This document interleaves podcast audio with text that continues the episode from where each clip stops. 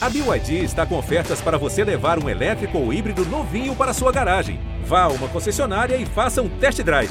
BYD, construa seus sonhos.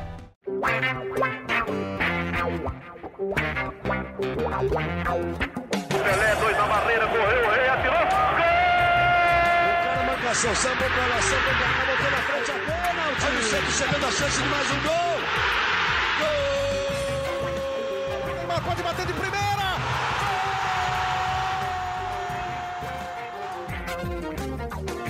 Bom dia, boa tarde, boa noite, torcedores do Santos. Esse é o Gé Santos, na sua edição 223 do podcast. Eu sou o Bruno Gutierrez e antes de chamar para a conversa aqui meus colegas, eu vou fazer uma justificativa.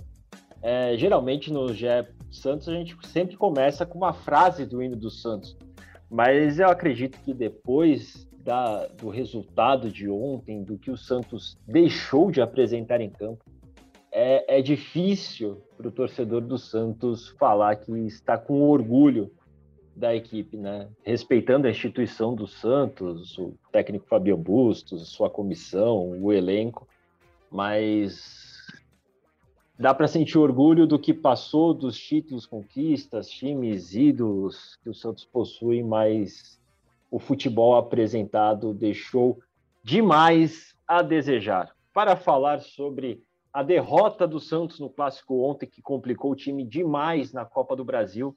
Estou aqui com meu xará Bruno Jufrida e com Isabel Nascimento, a maior e melhor youtuber santista de todos os tempos. Vamos começar pelas damas. Bel, o que falar do Santos ontem em campo naquela derrota vergonhosa por 4 a 0? Bom dia, boa tarde, boa noite, Bel. Nossa, Bruno que dia, que tarde, que noite, né? Não dá nem para falar bom junto com essas frases, porque de fato é de fato a gente vive um momento extremamente complicado, né? Eu acho que a gente vai passar por tudo dessa partida, até temos aí vocês dois que acompanharam o jogo de perto assim, mas poxa, eu não sei nem o que dizer, assim, eu não sei nem eu não sei nem o que dizer, eu não sei nem o que, por onde começar, porque depois da partida a gente falaria da partida, obviamente, mas depois da coletiva do Bustos, acho que tem coisas para se falar. É, tem uma conversa com o Eda, mas tem uma coletiva que vocês acompanharam de perto, mas, cara, assim, uma coletiva que, por muita gente, ah, tem que ser assim, time nada do caramba.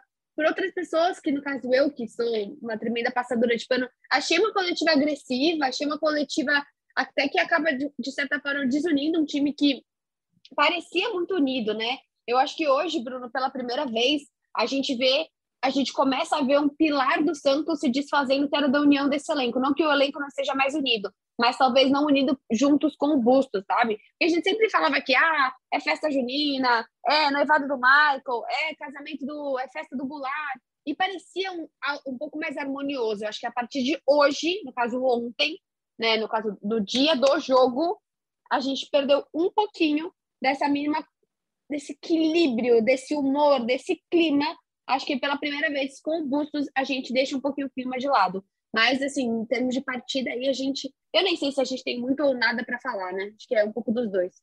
É, o professor Bustos, ele pesou a mão, acho que ele deixou transparecer e não segurou tanto, né? Mesmo quando o Santos teve más atuações no ano, ele sempre tentou preservar um pouco o elenco, né? Sempre evitou citar nomes. Ontem ele já foi mais enfático em algumas coisas, mas a gente ainda vai falar é, bastante sobre essa coletiva do Bustos, o tio Bauerman também disse, né, que faltou atitude, entre outras coisas.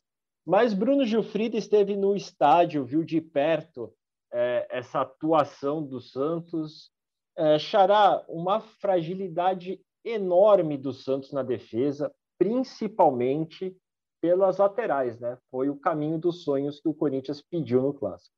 Fala Xará, fala Bel e todos que estão aqui com a gente. É, eu vou falar primeiro disso que você me perguntou, né? Depois a gente fala da coletiva do Bustos. É, mas eu acho que a estratégia foi errada, né? Acho que o Santos entrou muito preocupado com o meio, com o setor de meio de campo do Corinthians e se preocupou muito pouco com as laterais. É, o Santos, no, em quase todos os gols, é, em quase todos os lances de perigo do Corinthians, tinha fragilidade e é, minoria nas laterais. No primeiro gol isso fica muito claro.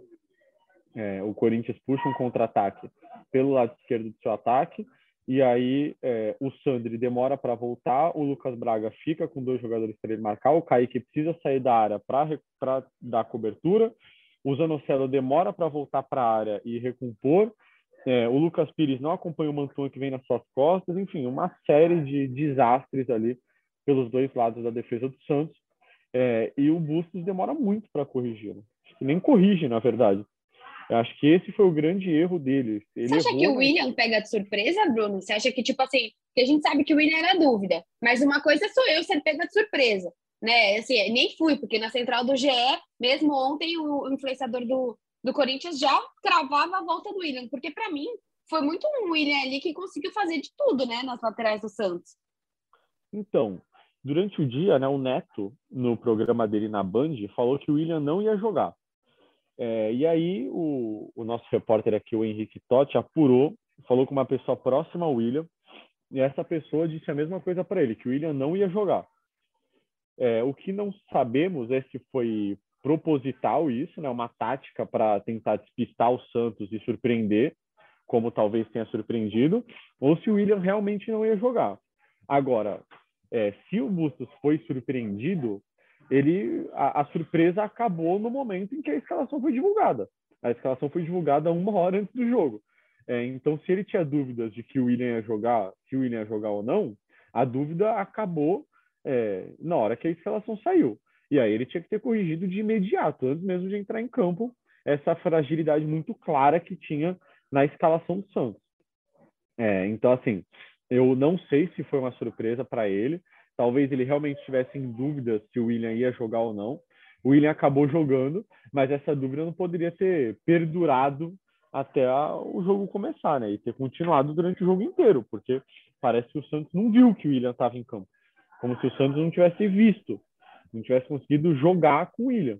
É, então, eu acho que o, o, erro do Bustos foi aí. E, e, assim... e só acho que ainda dentro do Bustos, até passando para você, Gutierrez, quando ele fala no sentido de, pô, quando ele dá uma entrevista horrível, falando que queria tirar todo mundo do primeiro para o segundo tempo, e você demora ainda 10 minutos para alterar, como que você viu isso? Porque é o que o Bruno acabou de falar. Peraí, então era uma surpresa, mas era uma meia surpresa, né? Por exemplo, o Renato Augusto, não era certo ou não que ele ia jogar, acabou não jogando. O William era meio certo, acabou jogando. Ok, mas você tem que ter uma carta na manga para um dos melhores jogadores do outro time poder entrar. E ao mesmo tempo, quando você chega numa coletiva e fala que você queria voltar no segundo tempo com Marcos Leonardo e João Paulo, e você ainda demora mais 10 minutos para fazer uma alteração, e na minha visão, se alterar errado, para mim ficou um pouco assim. É, não fez muito sentido esses questionamentos do Bustos, né, Bruno?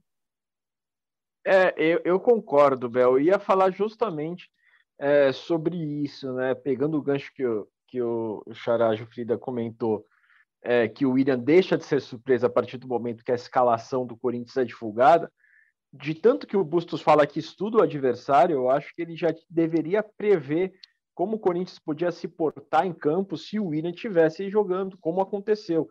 E assim, não importa se fosse pela direita ou pela esquerda, porque um gol sai do lado esquerdo, o outro sai do lado direito e o William atua da mesma forma é, cadenciando o jogo, abrindo a bola na linha de fundo uma hora para o Pitão, outra hora para o Fagner, e o Santos apático nos dois lances, como foi praticamente é, todo o tempo. E se o técnico chega na, na, coletiva após a partida e fala: Ah, mas eu trocaria nove dos onze, só manteria Marcos Leonardo e João Paulo.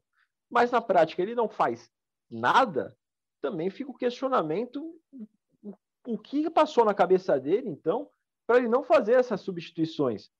E quando substitui, como vocês comentaram, substituições sem efeito prático nenhum, né? Porque primeiro ele começa sacando o Rodrigo Fernandes para colocar o Camacho, o que é, deixa meio evidente a insatisfação dele com o desempenho do Fernandes em campo, porque basicamente é a mesma função ali que eles desenvolvem. E é, ele, ele, tira o. Pode, pode falar, Chá. Ele, fa ele falou que, que as alterações também foram por questões físicas, assim, já pensando no que ele não vai ter no fim de semana e tudo mais.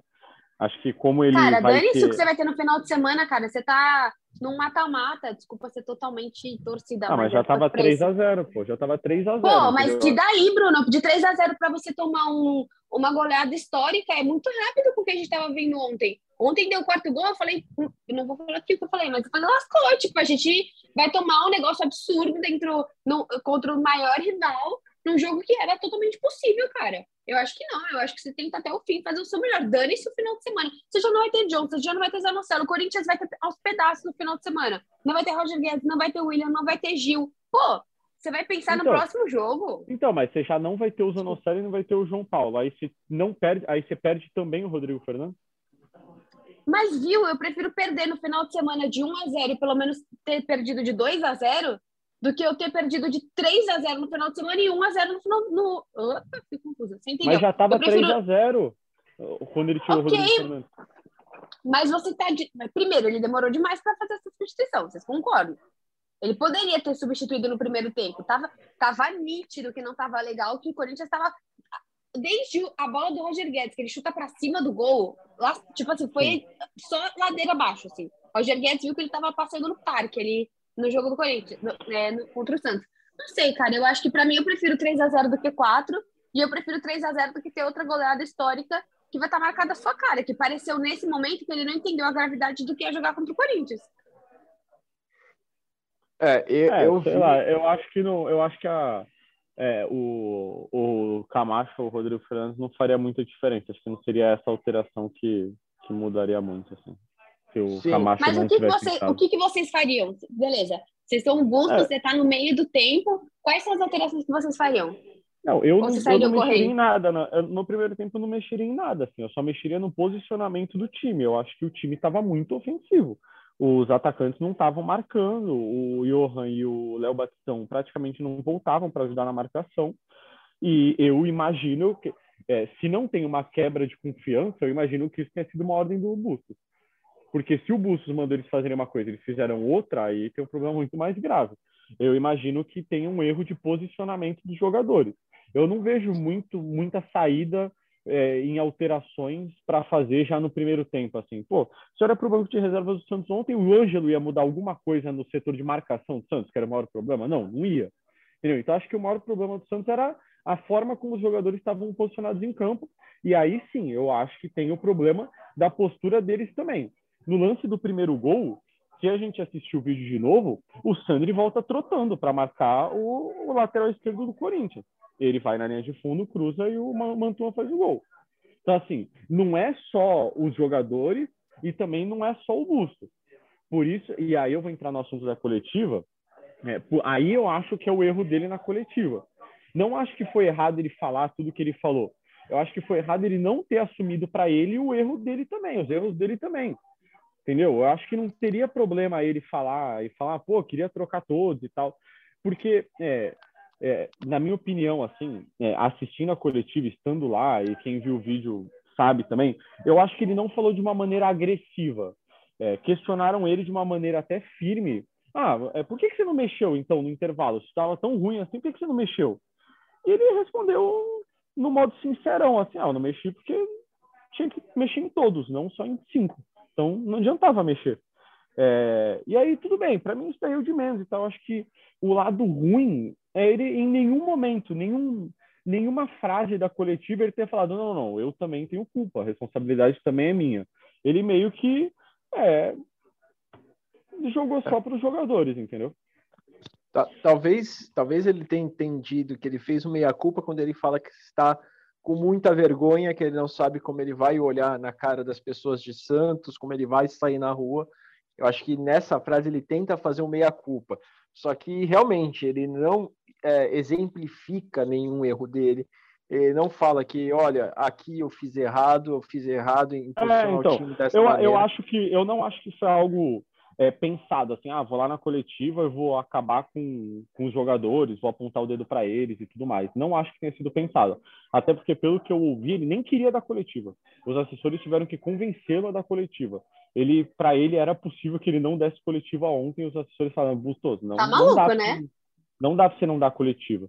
É, porque na cabeça dele não tinha o que ele falar, ele, ele não sabia o que falar.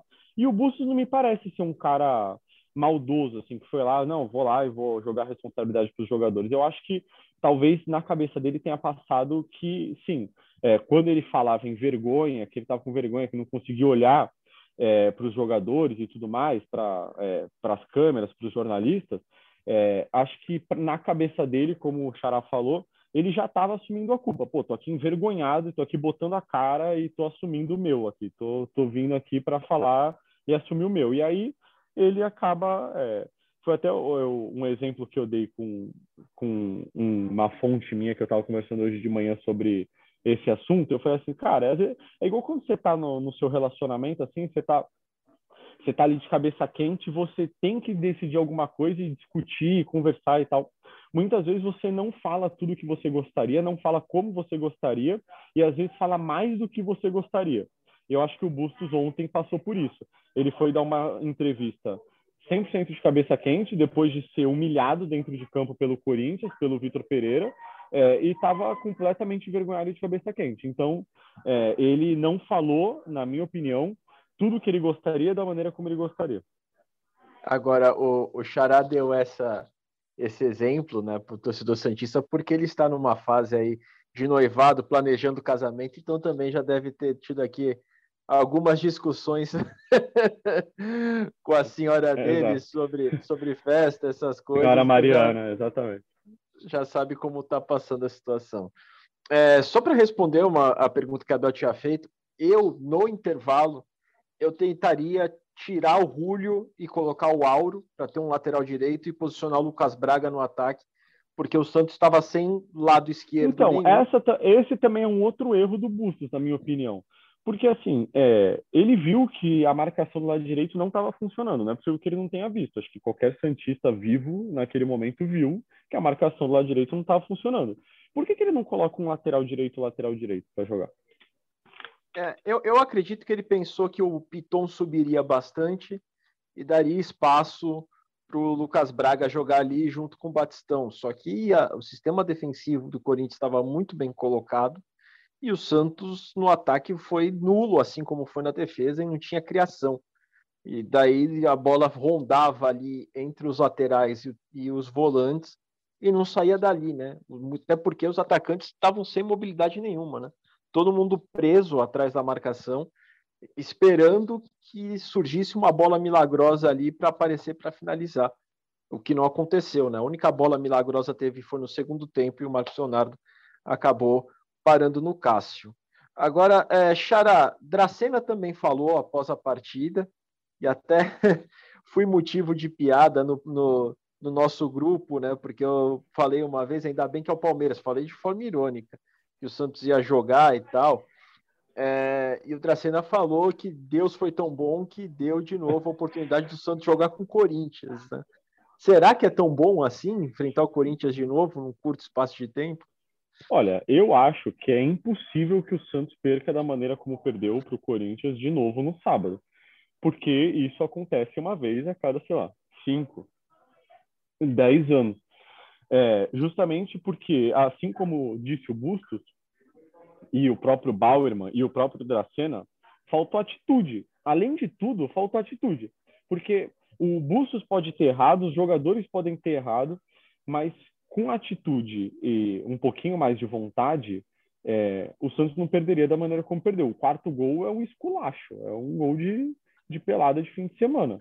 O Corinthians fez o que quis dentro da área de Santos. A bola ficou rebatendo, ninguém chegava e tudo mais.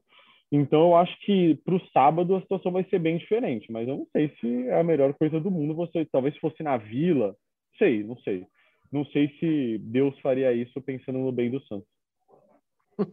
Bel, com pouquíssimo espaço de tempo para o Santos recuperar esse psicológico para enfrentar o Corinthians de novo. Dá para ter alguma esperança de um, de um novo Santos em tão pouco tempo? Ah, dá, eu acho que dá, porque o Santos, cara, ele é um time que, por bem ou por mal, ele não tem personalidade, ele não tem uma identidade fixa. A gente nunca sabe o que a gente vai assistir em campo sabe? Então, por exemplo, se você falasse em 4 a 0 para mim eu falaria, putz, foi contra o Galo, certeza. Ah, foi contra o Palmeiras. Não, foi como um time que nem era ofensivo, entendeu? nem é exatamente, nem tem essa, essa característica ofensiva. Corinthians vem em primeiro lugar jogando feio, fazendo o, o, o corintianismo que faz muito bem, né? Escolhendo as jogadas, sendo oportunistas. Então eu acho que dá, mas a leveza, o, o problema desse jogo é que, assim, eu acho que é um pouco parecido com o perfil que a gente vai ver hoje, hoje, né? No caso, hoje é quinta-feira, quem vai assistir São Paulo e Palmeiras por mais que seja extremamente capaz que o São Paulo ganhe do Palmeiras hoje, a leveza que o time do Palmeiras vai entrar de ter feito uma virada histórica, mesmo num brasileiro, porque foi uma virada assim que o São Paulo segurou a partida o tempo todo. É a leveza, é o psicológico. E hoje o problema do Santos está ligado ao psicológico. Pô, o que o Zanocelo fez ontem, se eu não me engano, até um tweet do, do Lucas Mussetti que ele coloca assim: acho que o Zanocelo nunca tinha sido expulso na carreira.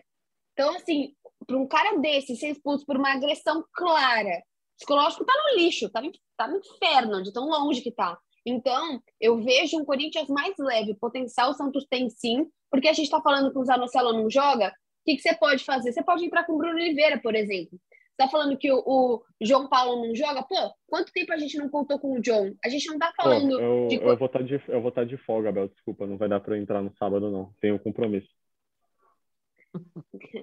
tô, tô, tendo um, um raciocínio lógico, bonito aqui desvirtuando total. Mas assim, é, o Michael ainda não pode jogar, aí sim, é uma, aí continua. Mas, por exemplo, do outro lado, é o que a gente está falando, o Corinthians também tem é, pessoas afastadas, vai deixar o time mais leve, porque simplesmente enfrenta o Boca na próxima semana. É, vai continuar com a ausência do Matson, se continuar, legal, mas você vai ter, você vai poder agora testar o, o Auro. Cara, eu acho extremamente possível uma vitória do Santos, como era ontem também, sabe? Porque até na GE, o Gutierrez estava comigo ontem. Eu fiz o raio-x com a voz da torcida do Corinthians. Poxa, deu 6 a 6 Você estava sendo cobrado, inclusive. Eu, eu entrei na central e aí o chat estava lá te cobrando. Cadê a influenciadora do Santos, que ontem ficou aí convencendo todo mundo de um monte de coisa, que não sei o quê? Eu tive que botar minha cara a tapa por você lá, entendeu? É verdade, não, é verdade. As pessoas começaram a falar assim, ah, cadê... É, ó, essa menina é clubista demais. Eu falei, gente, se não fosse ser clubista, eu, fa... eu defendi você, aqui, eu, né? falei, é, eu falei, ela é paga para isso. Eu falei, é. eu defendi você.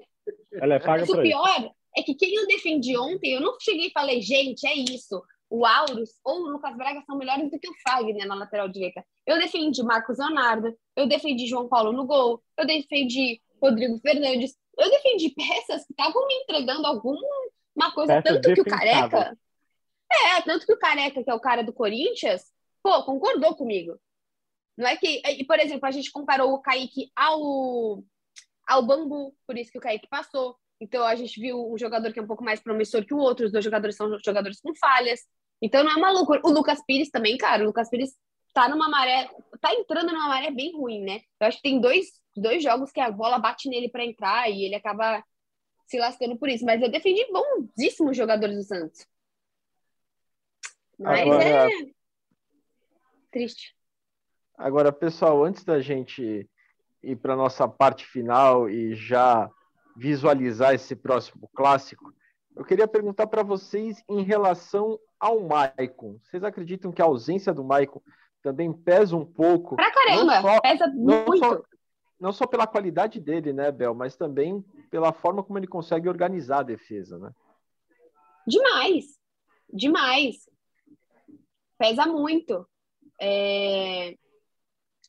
Pesa de uma maneira assim que, que hoje você não consegue é, você não consegue enxergar um Kaique, porque o ponto do Maicon ele é além de você ser um zagueiro, né? É, o, o Maicon ele é um cara que você de fato consegue é, criar jogada, dar essa experiência para esse time. Pô, o, Ma o Barman tava sozinho, né? E até que no terceiro gol foi bem em cima do, do Barman. Eu acho a ausência do Marco mais sentido até do que a ausência do Matson. É, eu também é, acho. Acho que, o Matson, acho que o Matson é, faz falta, sim, mas o Maicon entrega muito mais taticamente e até psicologicamente para esse time, né? O, o Santos é, sofre com, com jovens jogadores, é um elenco muito jovem, tem um dos elencos mais jovens do Campeonato Brasileiro, acho que é atrás só do, do Red Bull Bragantino, mas que é um time que busca jovens é, que já se consagraram por outros times, o Johan, por exemplo, é, Luan Cândido. É, o, o Red Bull tem um time muito jovem também, mas é, é um outro cenário. Assim, os jovens do Santos é, são mais jovens é, e, e, também é, são jovens criados no, no, próprio clube, sem tanta experiência.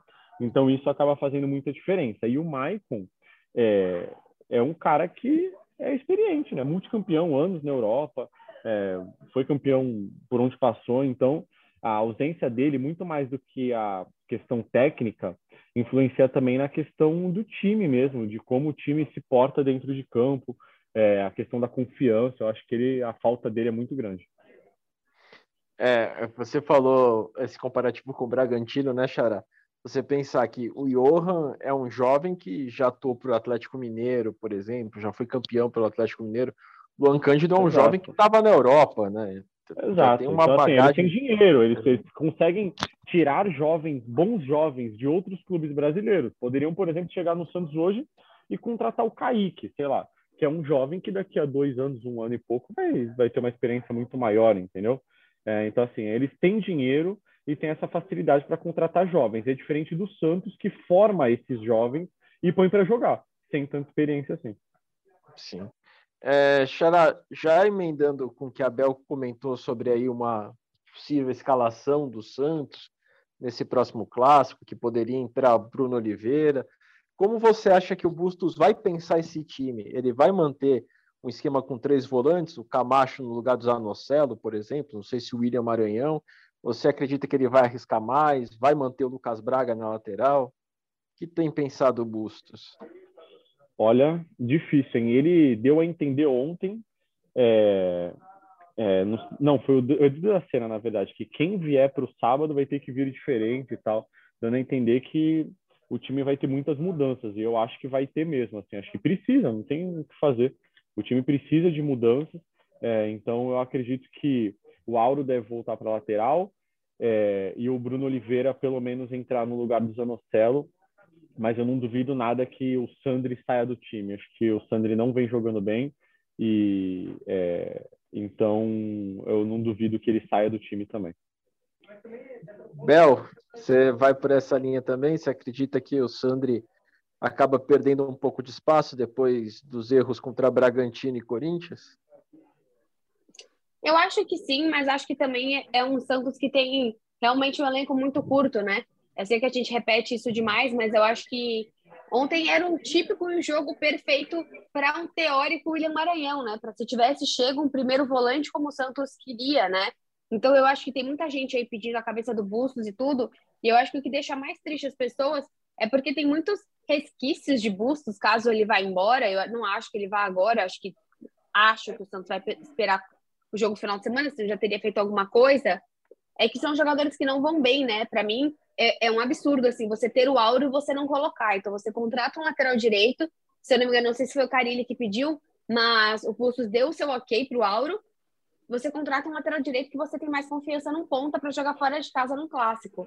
Isso é um problema administrativo do Santos na hora de contratar pessoas. Você tem um Julio que está muito mal, você tem um Angulo que está muito mal. Eu nem ponho tudo na conta do Goulart, porque eu acho que o Goulart até foi uma opção marqueteira, uma opção que não deu certo. Uma tentativa do Santos falha, ok. Mas existem esses remanescentes de bustos, né? Caso ele vá embora, que são peças bem complicadas, assim como o Maranhão. E é por isso que a gente fala, que você escolher bem, acho que eu vi, eu vi alguma matéria hoje que era exatamente assim, Santos gasta mal o pouco dinheiro que tem, acho que foi no Diário do Peixe falando isso. E não sei se, não, não, não diria com essa certeza, mas que de fato o Santos, quando a questão do Auro me pega bastante, e a questão da necessidade que você tinha ontem da posição do William Maranhão me pega muito também, porque era exatamente o que a gente precisava naquela hora. É, o Santos sofreu muito, né, na, na questão de marcação, na questão de dobrar a marcação, de fechar espaços e, e realmente né, faltou que os volantes desempenhassem aquela função que o Bustos havia pedido, né? Porque acho que ficou claro qual era a proposta do Santos também, mas no termo da execução foi foi zero assim. É, pessoal, vamos para os nossos palpites. O nosso Rafael Bizarello aqui nos trabalhos técnicos já avisou que nosso tempo está indo para o final. Vamos começar pela Isabel Nascimento. Bel, qual o palpite então para esse Corinthians e Santos sábado, sete horas da noite, na Neoquímica Arena, Campeonato Brasileiro? Cara, eu vou no 0 a 0 Eu acho que é um Santos que vai entrar, por mais que entre com vontade, vai entrar com medo. Eu acho que é um Corinthians é, que eu espero que não consiga ser efetivo. Mas o pior é que se não fosse o um empate, eu acho que eu ainda há mais, mais chances de ter uma vitória do Corinthians. É claro que eu não vou colocar, não vou dar um palpite negativo, que aqui a gente não faz isso, mas a gente sabe que está mais perto uma vitória do Corinthians do que uma vitória do Santos, até pro, pro, é, principalmente por conta do psicológico do time. Xará? Olha, eu apostaria, vou manter o meu palpite de ontem de 1 a 1. É, acho que 1 a 1 é um resultado ok, justo diante do que os elencos oferecem, do que o Santos vinha jogando. O jogo de ontem foi um jogo muito abaixo do Santos. O Santos não joga assim normalmente. Então vou apostar no 1 a 1. Olha, eu vou ser otimista, já que o nosso chefe André Amaral, ele está se recuperando de Covid, já desejar aí rápidas melhoras para o Amaral. Ele sempre fala que eu sou o otimista da turma, então eu vou torcer por um, um Santos com a faca nos dentes para conseguir um bom resultado, que seja uma postura totalmente diferente e que arranque aí 1 a 0 na Neoquímica Arena, tá, tá ótimo. Um, um, um gol improvável do Auro, por exemplo, mas que saia com a vitória. Amigos, antes da gente encerrar, alguma última mensagem para o triste desanimado torcedor Santista hoje? Eu deixo uma mensagem de paz para o torcedor Santista. Calma, torcedores, calma. Bem lembrado. Bel?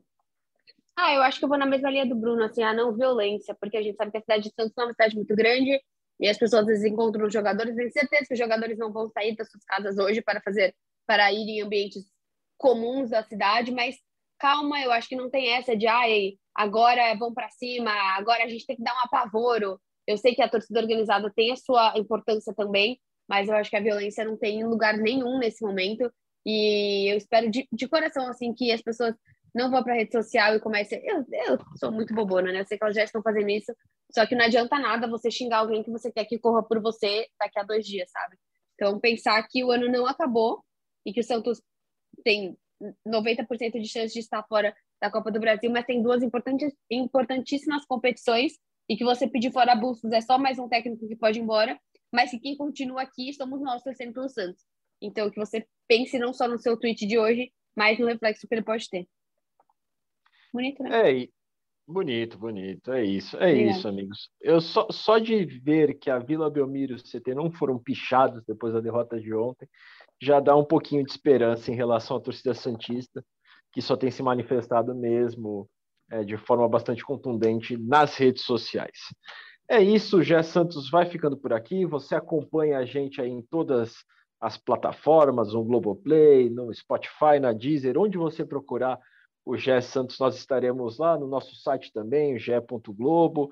É, você pode também nos acompanhar, nosso trabalho, nossas coberturas do Santos. E voltamos então, possivelmente na segunda-feira, para falar aí desse round 2, digamos assim, entre Corinthians e Santos, dessa vez pelo Campeonato Brasileiro, e também já projetando o duelo da Sul-Americana, o Santos jogando contra o Deportivo Tátira na próxima quarta-feira. Um abraço a todos e até mais. Tchau, tchau.